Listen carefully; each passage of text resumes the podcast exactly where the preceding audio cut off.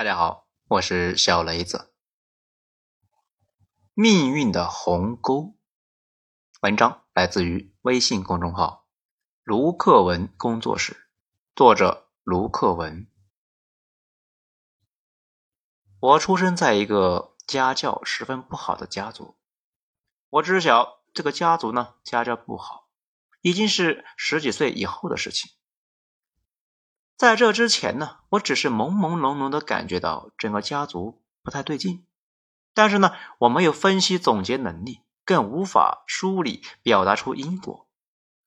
只有书越读越多，思考越来越深，我才突然意识到，我的家族有很严重的问题。在我的记忆里边，这个家族呢，从来就没有出现书本里面那一种一家人和谐温馨的场景。历年来，叔伯之间呢是持续不断的斗殴、争吵、威胁。他们不像是亲人，而更像是世仇。一言不合拿刀就砍，一句不对呢翻脸就吼。我总是感觉不像是一群亲人生活在一起，而更像是一群累积了几十年仇怨的恶徒，被困在家族的笼子里面，一定要杀光最后一个人才肯罢休。二十年之后，当我去全国各地游历，知晓潮州人和温州人的故事的时候，我总是被他们的家族精神所震惊。他们总是在没有任何保障的情况之下，仅凭家族血缘关系就能够把大量的现金交给同族某一个有能力的人去运作，共同收获财富，一荣俱荣，一损俱损。其团结一致的家族观念呢，令我是闻所未闻。我这才开始反思，是什么原因让我的家族故事呢，完全活成了反面教材？这一切的源头在于我爷爷。我爷爷是一个喜欢用暴力来表达情感的人，以至于呢，这种暴力倾向啊，无时无刻不充斥着我的整个童年时期。他原本是邵阳市某个工厂的工人。建国初期有一段时间呢，工人的月薪买不到一只母鸡，他便嫌弃啊工人身份，步行回到新邵柳山村，在这里呢成为了一名农民。和我奶奶总共呢生下了八个孩子，共五男三女。我奶奶是一个极温良的人，平时呢对谁那都轻声细语。从我有记忆开始，他那张脸便布满皱纹。我没有见过他青春时的模样，但他五官端正，面容柔和，年轻时候必有过人姿色。我爷爷不同，他是一个酒鬼兼暴君。据我爸的回忆呢，一九六二年，在他七八岁的时候，有一次出门丢了一个饭勺，我爷爷先是把他毒打一顿。再叫他呢，沿着马路去把饭勺捡回来。我爸那一天没找到饭勺，回来之后，我爷爷那一晚将我爸呀打出了终身的精神创伤。每次我爸一谈及这件事情，他就会不由自主的全身哆嗦一下，双目涣散，脸上写满恐惧。哪怕到了六十多岁，他只要一说起往事呢，他那个害怕的模样啊，仿佛我爷爷正举着鞭子。穿过六十年的光阴和坟墓，跳出来要再度抽打他一般。家里孩子多，养活这么多人呢，全指望着屋里面的几亩地。为了多吃几口饭，主要呢靠种产量高的红薯来过活。我爸说啊，他们小时候八个子女排着队去要红薯饭吃，吃的他这一辈子都不想碰红薯。每天大清早。几个年长的孩子呢，就要去挑水、割猪草、放牛、煮饭、照顾弟弟妹妹。那个时候呢，烧不起煤球啊，天冷的时候啊，他们常常就要步行十里路。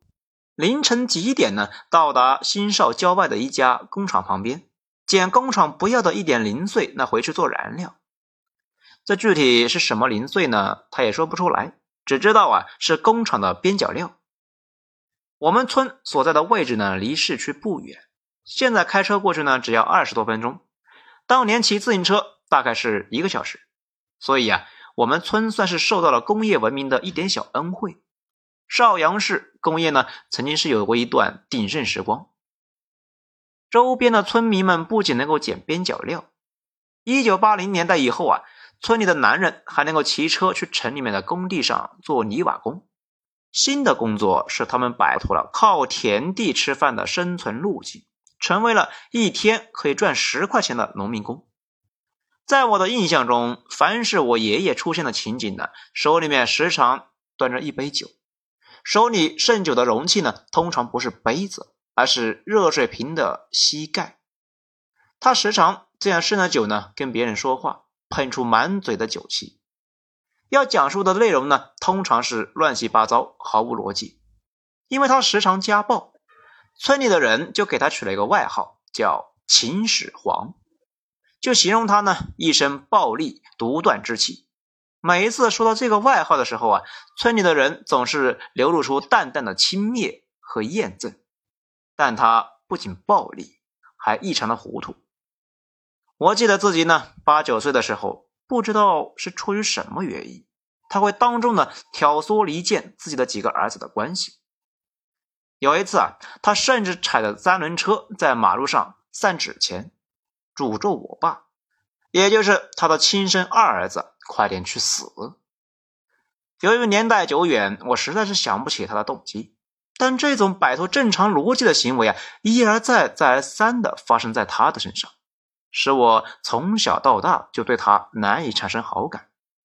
生活中呢，就算有龌龊的摩擦，一个做父亲的怎么可以当众诅咒自己的亲生儿子快点去死呢？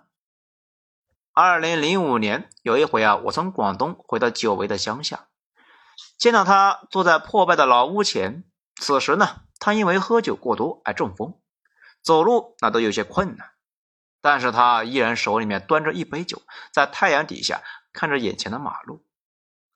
村里的人跟我聊起爷爷，那讥笑的说啊，他前几天呢把别人家的病死的扔到马路上的鸡啊拿来吃掉了，一边说呢，脸上又流露出那种熟悉的嘲弄之情。我听的是脸上一阵阵滚烫啊，再也不敢和他们多说话。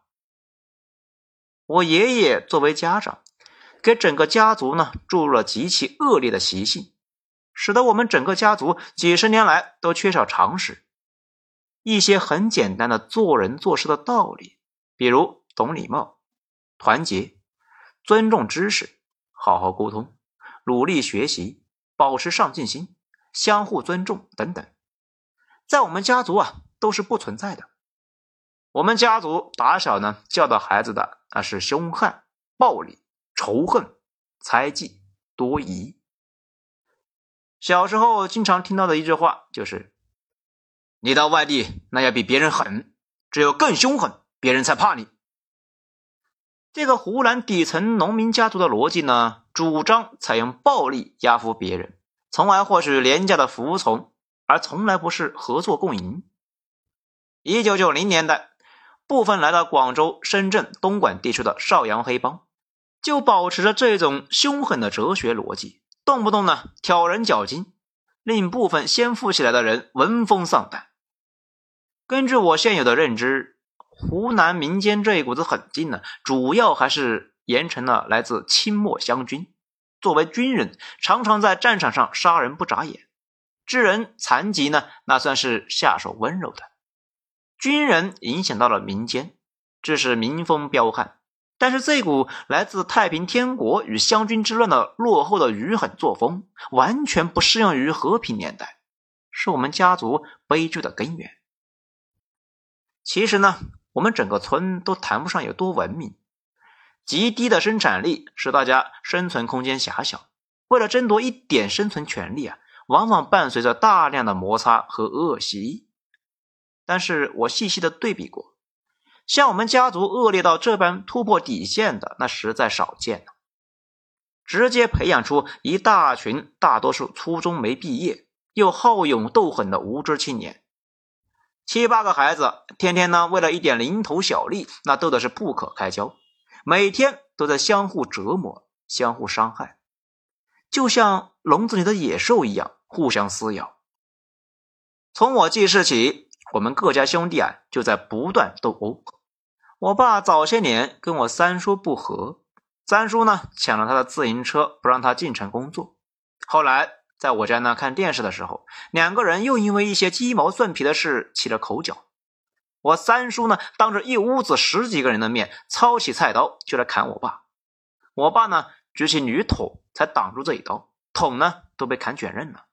两个人打作一团，都因此受伤，地上都是血。两家呢几年都没说过一句话。我四娘也不记得是什么原因啊，跟我家有争执。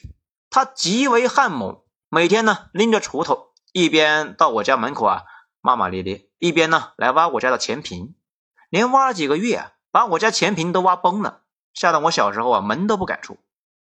我妈去和四娘来理论，两个人争吵起来，互相揪着对方的头发呢当街厮打，全村的人都来看。为了避祸。我们全家在一九九二年迁到了邵阳市来居住。一九九六年呢，在我们家搞了一次家族聚会。我小姑跟我小姑父呢，又因为一点小矛盾，我小姑脱下高跟鞋，迎着我小姑父的头就砸过去。我姑父侧身闪过，高跟鞋砸在了我奶奶头上，砸得他鲜血淋漓。我们整个家族的人都很容易气血上涌。做出十分极端的事情，一直到了二零一七年，我爸呢还因为找我要钱，我没给他，他咬牙切齿的对我说：“我要拿刀砍死你！”那一瞬间，我仿佛看到了我爷爷当年这样诅咒他，今天他又来这样诅咒我，好像这个家族的人一直呢走不出这个轮回。我一直认为，真正让我们家族陷入恶性循环的，那从来不是贫穷，而是愚昧。贫穷的人不一定愚昧，但愚昧的人呢，一定贫穷。是暴力和无知造成的愚昧，世世代代纠缠着我们家族里的每一个人。家族里的人通常以为暴力呢可以解决问题，同时坚定的否定读书可以改变命运。我爸这一代人几乎都是初中没读完。我们呢，第三代人没有一个能够读到大学，大部分都是初中，极小部分呢能够读完职高。我读初中的时候，家族里的人啊偶尔来访，通常呢就会问我毕业之后是去打算读技校，还是过几年呢去参军。在他们的概念里，我就不应该正正经经的继续读书。要知道，一九九零年代。我们那的技校呢，已经是烂仔烂妹的收留所。愚昧蒙蔽了他们的双眼，使他们认为自己的后代呢，只配跟打架打得满天飞的技校学生混在一起。他们已经习惯了卑贱，还不认同身边的人离开卑贱。我原本有一个瘦小但聪明的堂弟，他还在十三四岁的时候啊，就常常跑来跟我聊英法百年战争、罗马帝国各个皇帝。他经常能够快速的背诵古文，并且每当我谈及一起历史事件的时候，他就能够像百度一样迅速的说出当时的年份和大概背景。他有着过目不忘的良好记忆力，本应该是我们这一代孩子里面最有出息的人。我成年之后和他很少见面。二零零四年见到他的时候啊，他和我堂姐住在深圳城中村一家小卖部里边。由于呢没有学历，没有技术。他找不着正经的工作，他说啊，去一些装修公司找工作的时候呢，别人居然开出八百块钱一个月，简直那是要把他当免费的学徒在用啊。二零一六年，我奶奶去世，我才再一次见到他，那个时候他已经三十多岁，整个人突然爆肥，没有结婚。我问起他的职业呢，他说在一家上市公司上班。我问是什么上市公司啊？什么岗位啊？他有些不好意思的低下头，说是在一家上市公司做环卫，一个月一千多块钱。我那个时候突然觉得心里一片悲凉。他小时候是那么的聪明，本来很有希望成为一名知识分子，结果却被家族的余逆之气牢牢束缚，终身无法动弹。我知道他的父亲，也就是我的大伯。是一个喜爱用暴力来解决问题的人，常常威胁我堂姐年底要拿出多少钱回家，否则呢就要剃光她的头发。从我爷爷身上传下来的戾气呢，经常能够看到在他身上欢快的复活。我所有的堂弟堂妹们，没有人能够完成普通高中学历，现在他们都三四十岁了，要么呢成为了游手好闲的爱溜子，要么呢从事最底层的苦力工作，没有一个人有稳定职业，因为他们的父母从未打算供他们好好读书。进入社会之后啊，也从不给他们规划一门手艺来谋生。我的父辈们不仅不会教导子女，他们自己呢，因为缺乏教育，终身生活在迷茫之中。你无法跟他们正常沟通，常常呢说着说着就比谁的嗓门大。他想跟你商量一件事情，唯一的技法呢，就是在气势上压制你、训斥你，常常把沟通变成了争吵。因为不断的跟家人、同事、上级吵架，也是因为啊粗陋的短视。我们家族里的人通常啊拿不到任何社会资源，跟人合作做生意呢，从来就没有下一次，一次次被机会抛弃。这个时候，家族里的人从来不做反省，通常呢会搬出阴谋论，认为是某某人在陷害他。这个时候就会气羞羞的。补上一句：“哼，我迟早要砍死这个畜生。”他们不仅呢没有给孩子做家法，还将暴力的人生哲学传给了下一代，不断给孩子做减法，以至于我们卢家世世代代在最贫穷的、最愚昧的生活里面苦苦挣扎。我父亲曾经呢有过一小段自我奋斗的时光，但他很快也沦为一个自暴自弃的人。在他三十岁出头的时候，曾经呢做过邵阳市的一个小包工头，常年接一些白宫城宾馆和邵阳恒气厂的一些小业务。但是，一九九零年代邵阳工厂的大破产，使得他包工头的生涯走入了绝境。没有哪家单位呢能够准时打款给他，他为此呢欠下很多债。在我的印象里面。初时一到过年啊，家里呢便挤满了要工资的工人，大家都唉声叹气的坐在一起，一边抽烟一边往地上随口吐痰。有一年大年三十，一个妇人呢带着孩子来到我家，哀求我爸呢给他六百块钱的工资，因为啊这个年实在是过不下去了。我爸很快就被生活击垮了，他还不清自己的债务。从一九九七年开始，他就像一块废柴一样活在这个世界上，对子女的学习、生活不闻不问，终日呢只想着喝酒、吃肉、打麻将。由于家里面债台高筑，压得我喘不过气来，我不敢继续读书，便在当年呢选择了考中专，争取早点出来就业。那一年要去长沙读书的时候，我爸妈用尽了办法，才凑齐了三千八百元的学费。但是供不起我的生活费，我妈便南下到东莞塘下的一家高尔夫球场打工，每天工作十几个小时养活我跟我妹。而我爸呢，好像忘了自己呢还有一对没有成年的子女，成天喝酒吃肉打麻将，过着浑浑噩噩的日子。每当开学我找他要学费的时候，他会写一张纸条。让我呢坐公交车去找我母亲那边的亲戚来借钱。我在长沙读书三年，他只给过我三四百块钱的生活费。一九九八年夏天的时候，他给了我一百块，便不再管我，希望我用这一百块钱活过一个学期。幸运的是，我还有我的母亲。我的母亲是来自新邵新田铺杨家，她并不伟大，但是呢。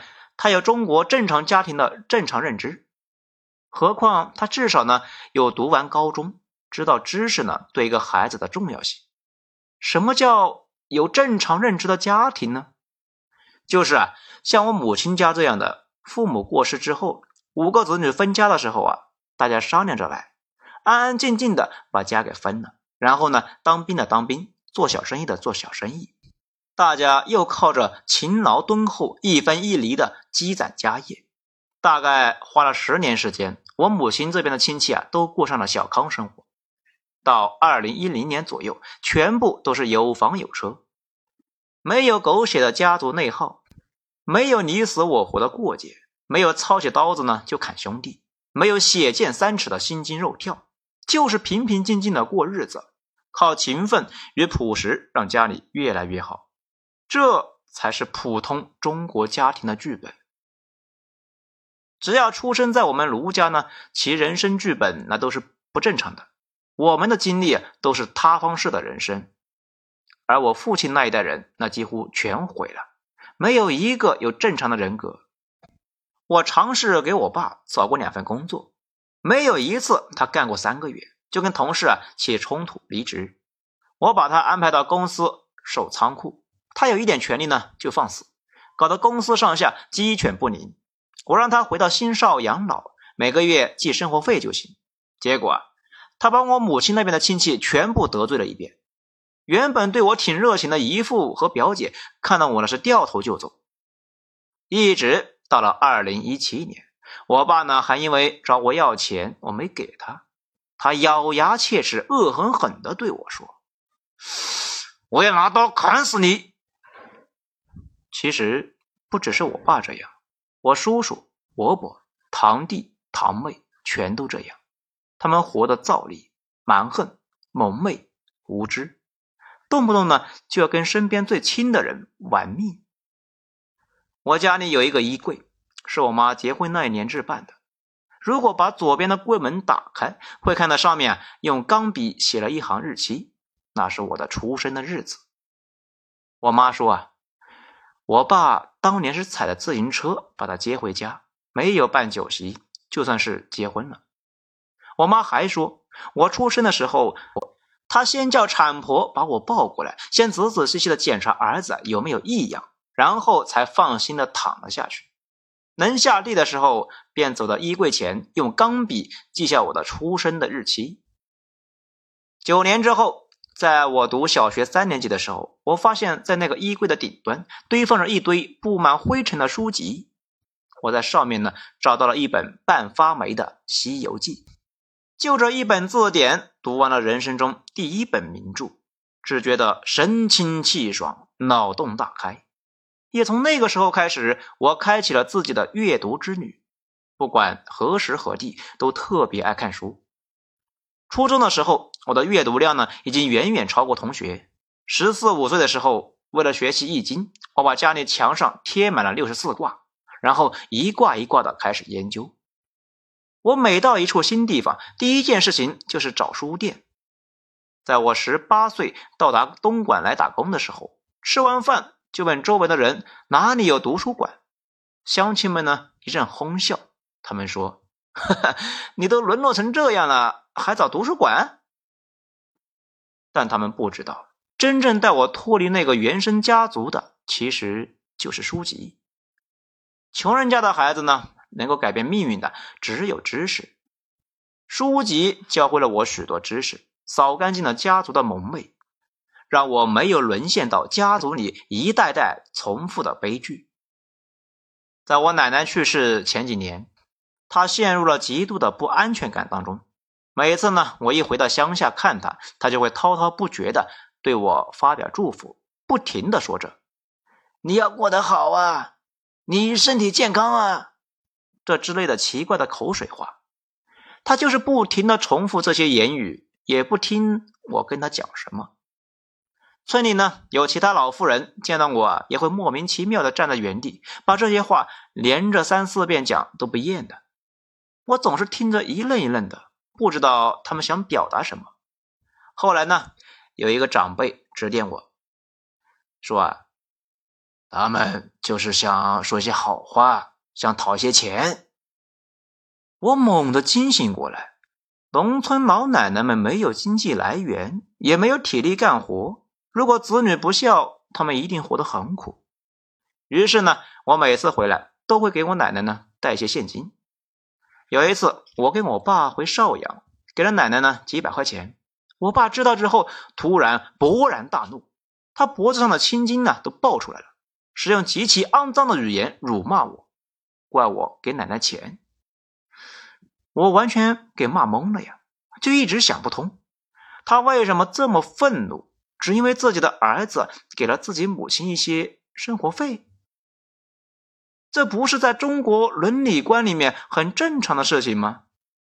后来我才知道，他的想法是啊，我给的多了，其他兄弟啊就会找理由少给，其他兄弟呢也会赖上他，让他一直多给。每次一想到这件事情，我内心就会涌上巨大的、难以言喻的悲凉之情。这到底是一个怎样的扭曲的家族，传递了怎样的极端的价值观呢？而我居然在这样的家族出生，在这样的家族成长，我的人生命运前和普通的中国人本有着一段巨大的、难以逾越的鸿沟。